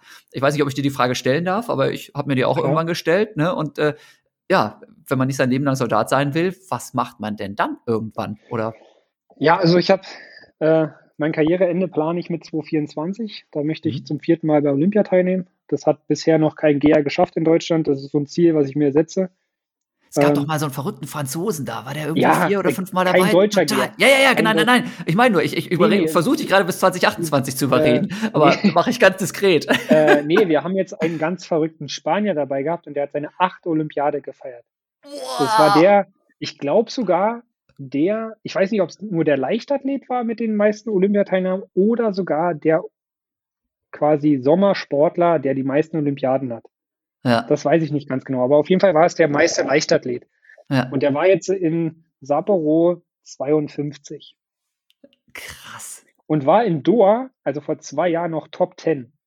Also der macht auf, all, wenn die, wie gesagt, wenn die Bedingungen hart sind, setzen sich alte Athleten durch. Ja. Und deswegen habe ich gehofft auf harte Bedingungen. Ja. Alter Athlet, passt. Ja, ja, ja hat funktioniert. Ja, Geil. Nee. Äh, ja, genau. Okay, also ein paar Jahre also ich, auf jeden Fall noch. Ja, genau, und wo geht's dann weiterhin? Genau. Genau.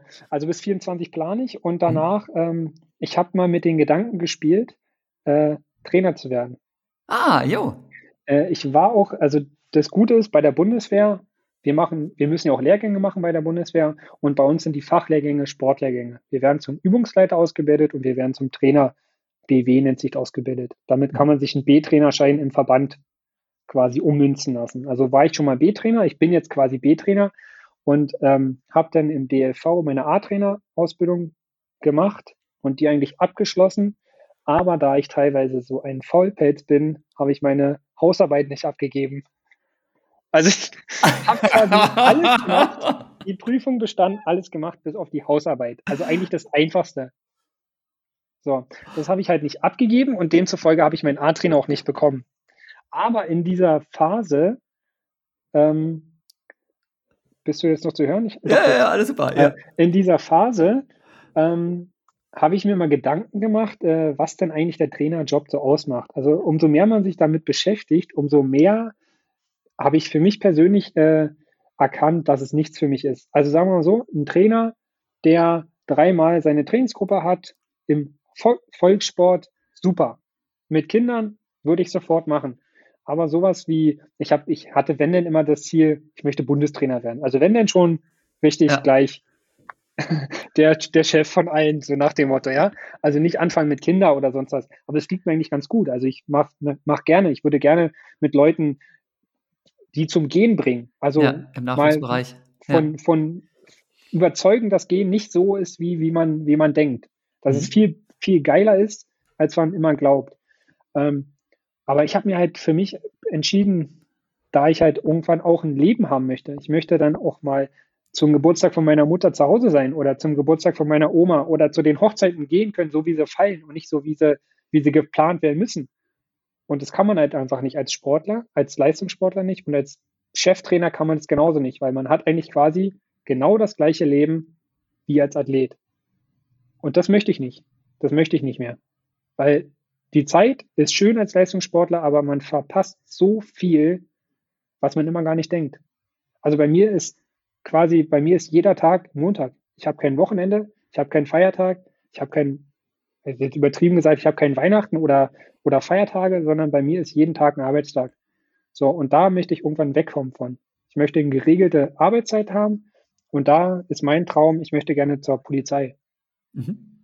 Das Gute ist, als Bundeswehrsoldat mit meinem Dienstgrad, ich bin Hauptfeldwebel, also schon sehr, sehr hoch. Und äh, da gibt es kein Mindestalter mehr, also kein Maximum Einstiegsalter bei der Polizei. Ah, das heißt, super. ich kann theoretisch auch noch mit, jetzt mal ganz mit 40 zur Polizei, wenn ich natürlich die Prüfungen schaffe und alles sowas. Also es ist jetzt nicht die Grenze, du bist jetzt zu alt, du darfst jetzt nicht mehr zu uns, sondern nee, diese Grenze gibt es nicht mehr.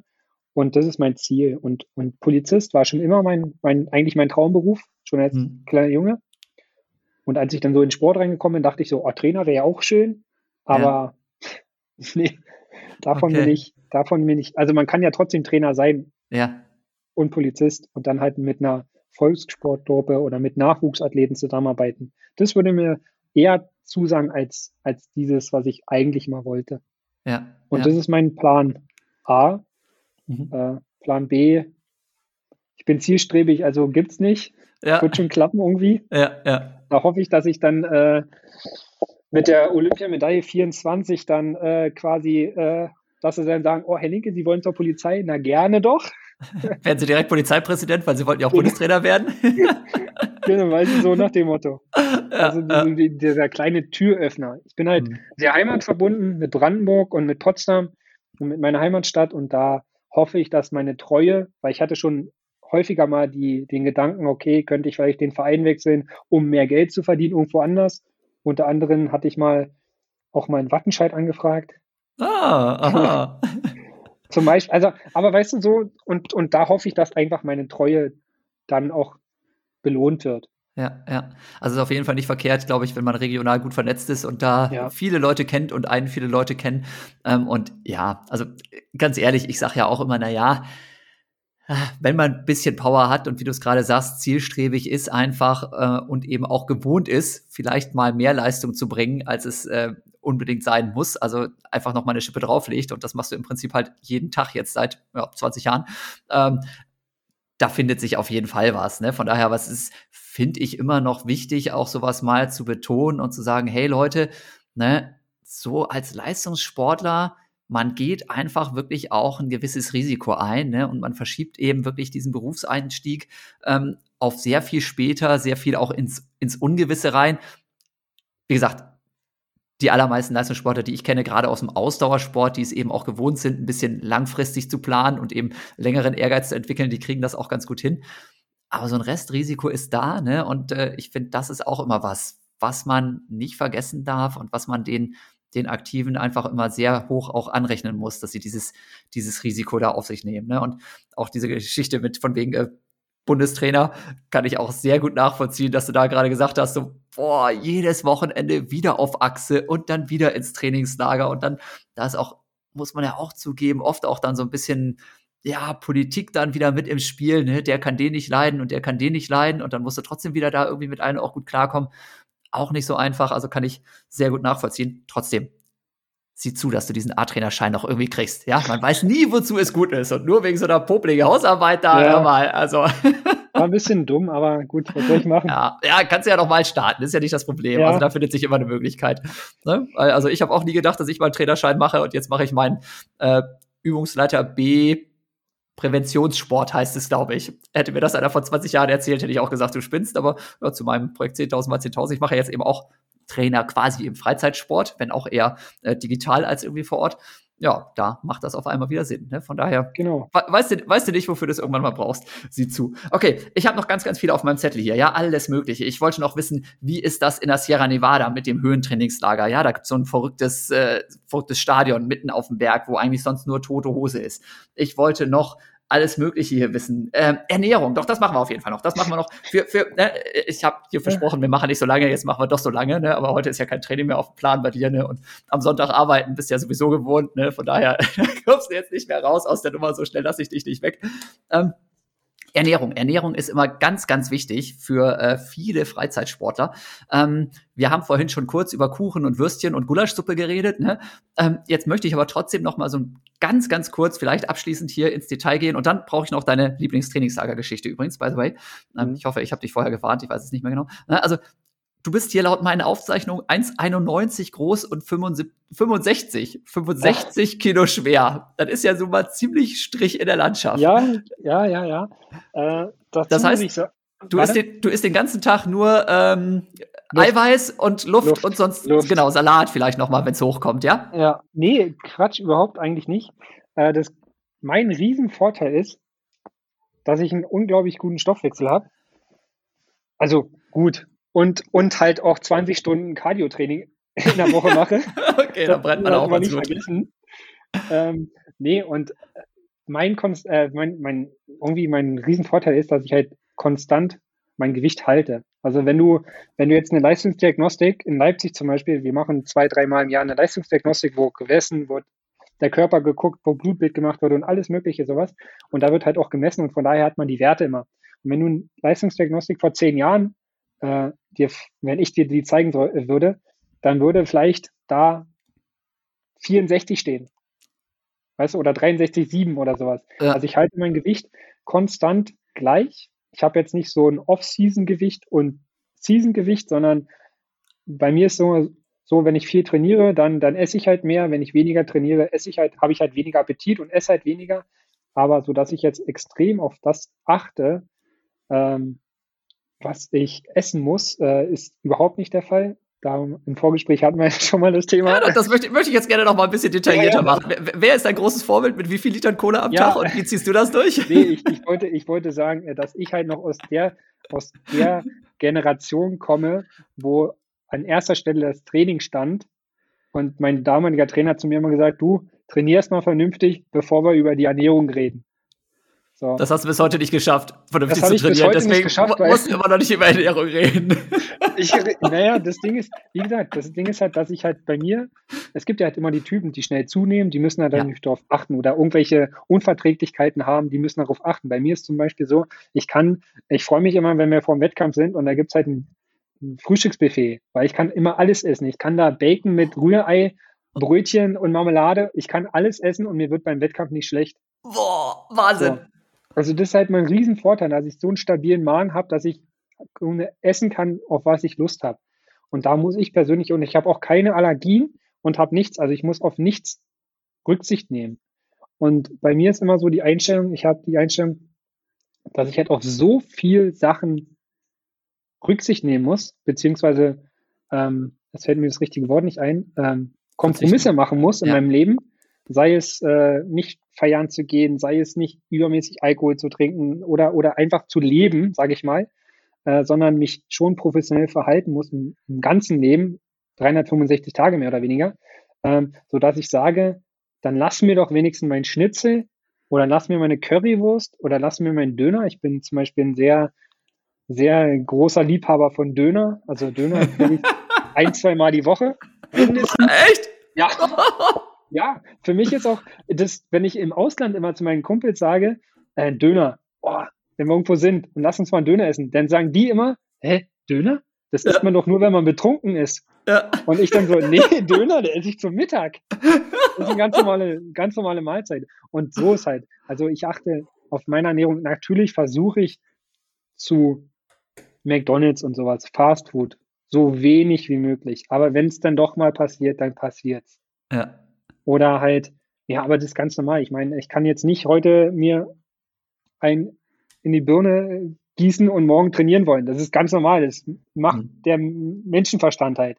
Ja. Aber wenn dann mein Geburtstag ist, dann trinke ich dann auch gerne mal was. Also ich versuche schon in der Phase, wo es notwendig ist, so professionell wie möglich zu sein. Und wenn ich dann mal Luft habe, dann auch mal Mensch zu sein. Weil ich finde, man sollte sich nicht, man sollte sich nicht alles verbieten.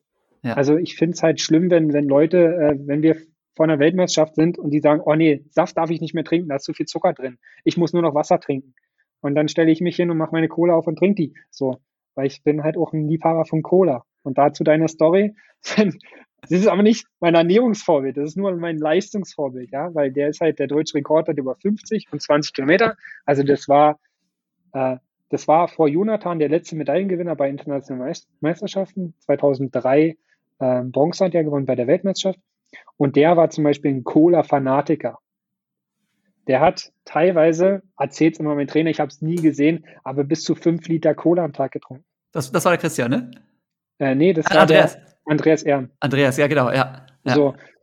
Und äh, ich kann mich noch an eine Trainingslager-Situation, das war aber nicht die lustigste, weil die kommt nachher noch. Ähm, da war es dann, ich bin, mein erstes Trainingslager mit den Großen quasi, äh, war 2007. Da war ich U20-Athlet, also 18 Jahre. Und der nächst ältere quasi war 10 Jahre älter als ich. Mit André Höhner, Andreas Erm und Melanie Seger. Das sagen dir alles noch was. Ja. So, das war die, die Generation vor mir. Mhm. So, ich war das erste Mal dabei und die waren quasi so in den letzten Jahren. Mhm. Und dann äh, einkaufen. Ich damals noch Azubi, natürlich nicht so viel Geld und was ist im Ausland immer am billigsten? Softdrinks. So, mein Wagen mit Cola und Wasser und sowas voll, komm quasi Eingang, also um nächsten quasi mhm. nächsten Gang und dann steht Andreas und, äh, und André vor mir. Ermi guckt in meinen Korb und sagt, richtig so. und, und er denkt so, ja, ich muss aber mittlerweile darauf verzichten, weil er hat das gemacht. Am Ende hat er sich alles verboten. Ach, krass. Alles ja. verboten, quasi ab 2007 und 2008 hat er aufgehört. Und ja. zu seinen guten Zeiten, er hat sich ja schon so viel eh verboten. Ja, ja, genau. Und, und am Ende, weißt du, und das sage ich immer so, warum sollte ich mir dann ja, ja. irgendwas verbieten? Mein ja. Leben ist schon, hat schon so teilweise so wenig Spaß, mhm. dass ich dann wenigstens beim Essen mir den Spaß nehmen kann oder ergeben kann. Und deswegen bin ich davon überzeugt, dass, dass der Körper sich eh schon so reguliert, dass äh, ja, sehr gut. Hat, auch, auch, auch, wieder, auch wieder was, glaube ich, was, was einem Freizeitläufer Mut macht und sagt, Leute, übertreibt es nicht mit der genau. Konsequenz. Genau, genau. Und auch na, wie gesagt, jeder weiß ja, dass äh, Fast Food nicht gesund ist. Ja, so. keine Frage. So, ab, abschließend dazu vielleicht nur noch eins, wo du gerade von Cola redest die ganze Zeit, normal oder dann ohne Zucker? Also da, jeder, der Cola Zero trinkt, äh, Leute, wir gehen nicht weiter drauf ein, aber ihr wisst Bescheid. Ja. Eine gewisse Lockerheit hält einen definitiv nicht davon ab, Weltklasse zu werden. Wenn ihr also plant, einen Halbmarathon, einen Marathon oder sonst wie irgendwie eine äh, neue persönliche Bestzeit zu laufen, an der Ernährung wird es wahrscheinlich nachher nicht gelegen haben, ne, wenn das nicht klappen sollte. So, ne, damit können wir das, glaube ich, abschließen. Und jetzt, ja, jetzt das, worauf ihr alle wartet. Liebe Zuhörerinnen, liebe Zuhörer, ja, Laufen ist einfach der Podcast von und mit Jan Fitschen, ja, und heute mit Christopher Linke. Einmal im Trainingslager. Einmal im Trainingslager der Runners beziehungsweise Geas Nerd Talk hier heute. Ne? Und einmal im Trainingslager. Ich meine, wir haben die ganze Zeit übers Skifahren gequatscht hier, ja, über Döner, über sonst was, ja. Aber du hast gerade schon gesagt, eine richtig verrückte Trainingslagergeschichte hast du noch für uns, so zum Abschluss hier? Naja, äh, also im Grunde gibt es ja viele Stories, aber eine, ganz kurz, eine, das ist aber nicht die lustigste, weil die lustigste ist was anderes, aber das ist die, wo man sagt, wie, wie, Erzähl uns beide. Kann, okay. Kannst du beide erzählen? Ja, ja. Also die ah, erste ist so, äh, wir versuchen uns im Training immer oder nach dem Training immer irgendwie so mit Wetten oder mit irgendwas äh, zu fordern, dass es nicht so langweilig bleibt. Und ich und Kai Junghans ist auch ein sehr guter Läufer, den kennen vielleicht sogar einige von den Läuferfans, ähm, haben es mal geschafft, äh, uns eine eigene Dartscheibe zu basteln und das war eine Black Roll. Und wir hatten so eine kleine Pfeile. Und wir haben dann immer versucht, äh, wir haben uns weggestellt und dann haben wir die Black Roy hingestellt und dann Markierungen gemacht, wo man hinwerfen musste. Und wenn man geschafft hat, in die Black Roller reinzuwerfen, also es eigentlich unmöglich ist, dann hat man irgendwie ganz besonders viele Punkte gekriegt. Und wir haben da so ein Zeitraffer-Video gemacht und wir haben, glaube ich, eine Stunde lang auf eine Blackrolle mit Pfeilen geworfen. Also da sieht man schon, was wir eigentlich für eine riesen Ausdauer haben, bevor uns mal langweilig wird. Und dann immer wieder hin und zurück und hin zurück. So, und das ist eine der Stories. Das ist einfach, das soll signalisieren oder soll einfach mhm. mal sagen, was wir eigentlich für, für, Leute sind. Quasi ja, schönes Bild, in, ja. In allen Lebenslagen total ausdauernd. Ähm, nee, und die witzigste Story ist, äh, mein Lieblingswettpartner ist Kai Domann. Mhm. 50 Kilometer gehe aus Baden-Baden, war jetzt auch bei Olympia dabei. Und äh, in Südafrika, wir machen meistens immer in Südafrika, da gibt es Appetizer. Das ist so ein Apfelschorle aus der Büchse, aber mit 100% Apfelsaft. Also richtig geiles Zeug. Und ähm, das ist mein Lieblingsgetränk. Und das heißt dann immer Appetizer-Wette. So, so, so, heißt es. Und ich mache die halt sehr gerne mit Karl Domann, weil ich ungefähr eine, eine Gewinnstatistik von 100% habe. Wir machen aber immer Best of drei. Und Karl gewinnt immer die erste Runde.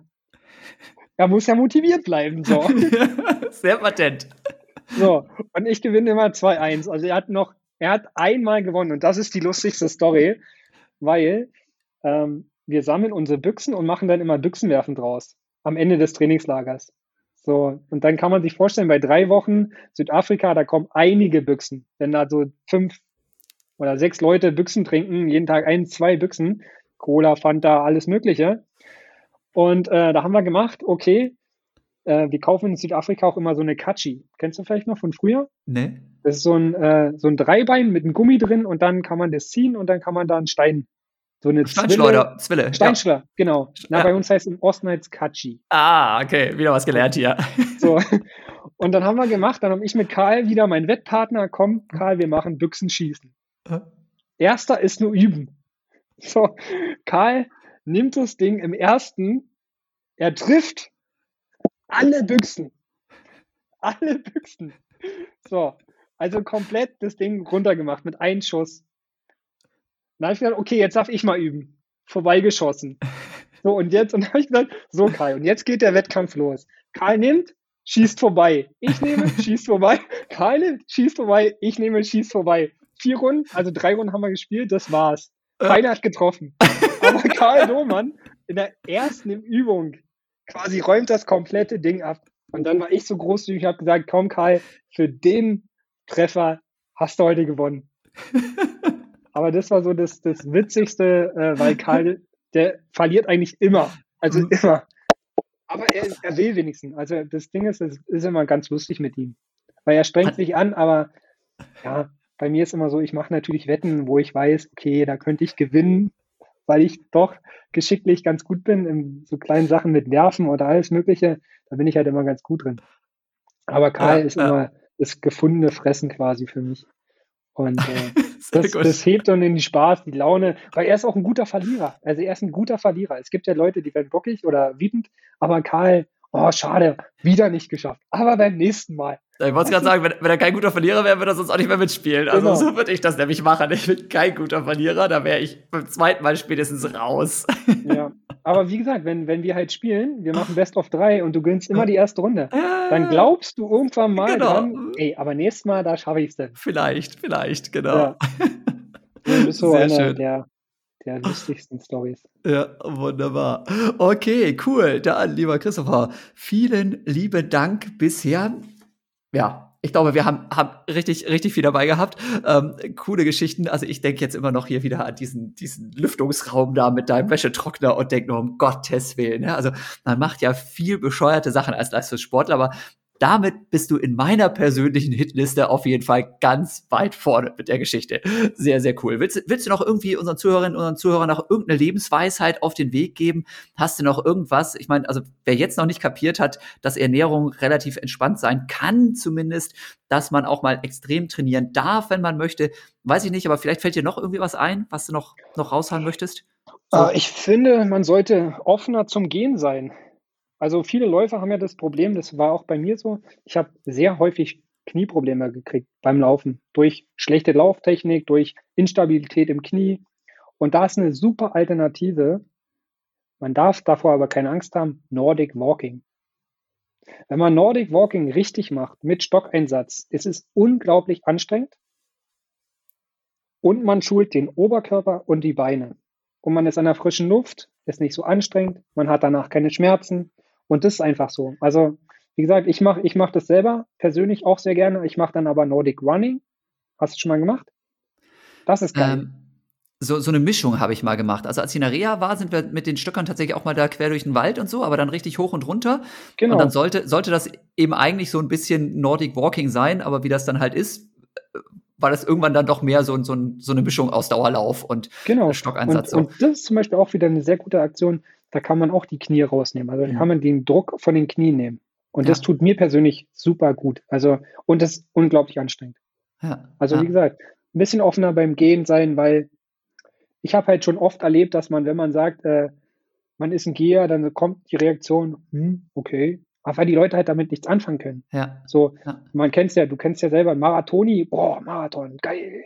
So, klar. Marathon ist das Größte. Mhm. Aber so ein Jonathan, der 50 Kilometer geht, naja, gut, ist ja nur gehen, so nach dem Motto, weißt Kann, Also- kann, ich, kann ich dich aber auch wieder beruhigen? Also nach meinem 10 Kilometer EM-Sieg damals hieß es auch, ja, aber Marathon würdest du doch schaffen, oder? Ne? Also das, das, das, ist, das ist, muss Ja, ja. immer irgendwie Marathon sein, ne? egal ob jetzt irgendwie gehen oder nur 10 Kilometer laufen. Ja, ja. Und also mit, mit 800 Meter Lauf oder 1500 Meter Lauf äh, weiß, glaube ich, der, der Großteil der Freizeitläufer noch nicht mal, wie viele Runden das im Stadion sind. Ne?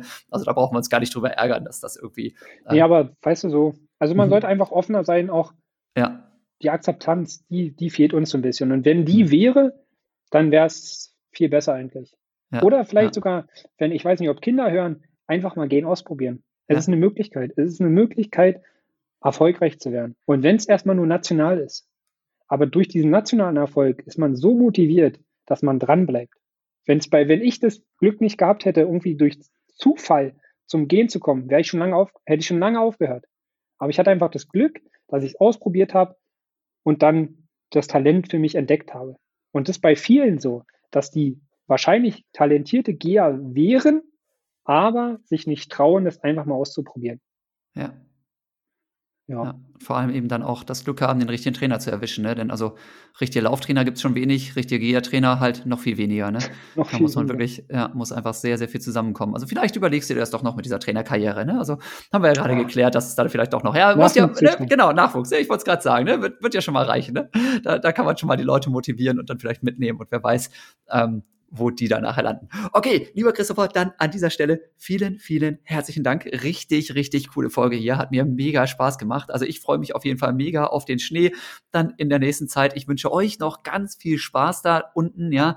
Grüß mal die ganze Rasselbande und natürlich noch vor allem euren, euren Trainerstab noch da, die, die alten Knacker von den Athletinnen, Athleten wird mich wahrscheinlich keiner mehr kennen. Äh, na, die alten Athleten kennen dich äh, ich weiß nicht, Trainerstab, ähm, der war damals noch nicht dabei wahrscheinlich, weil Georg Lehrer war nicht. Doch, doch, der, der, war tatsächlich, Georg war auch schon mit dabei damals. Ja, ja, genau. Und Frommi, den kennst du ja auch. Mhm. Ja, ja. Also ja, genau. die, die grüße ich dann von dir. Ja, sehr gut, das freut mich. Okay, dann ja, wie gesagt, viel Spaß noch, ne, liebe Grüße an alle und natürlich toi toi toi für die nächsten Jahre bis 2024 dann, ne? Also hau rein, ich glaube, das Mindset, wie man so schön sagt, ja, die Einstellung passt auf jeden Fall, da geht noch einiges und ähm, ja, dann wünsche ich dir da irgendwie, weiß ich, 45 Grad oder sowas am liebsten, ne? Weil ja, je, nee, nee. je, schlimmer, desto besser für dich, ne? Haben wir jetzt auch gerade geklärt. Weil, weil ich so alt bin und so langsam bin, also. ja. Naja, okay. Also Spaß beiseite, wie gesagt, war, war eine sehr, sehr coole Folge.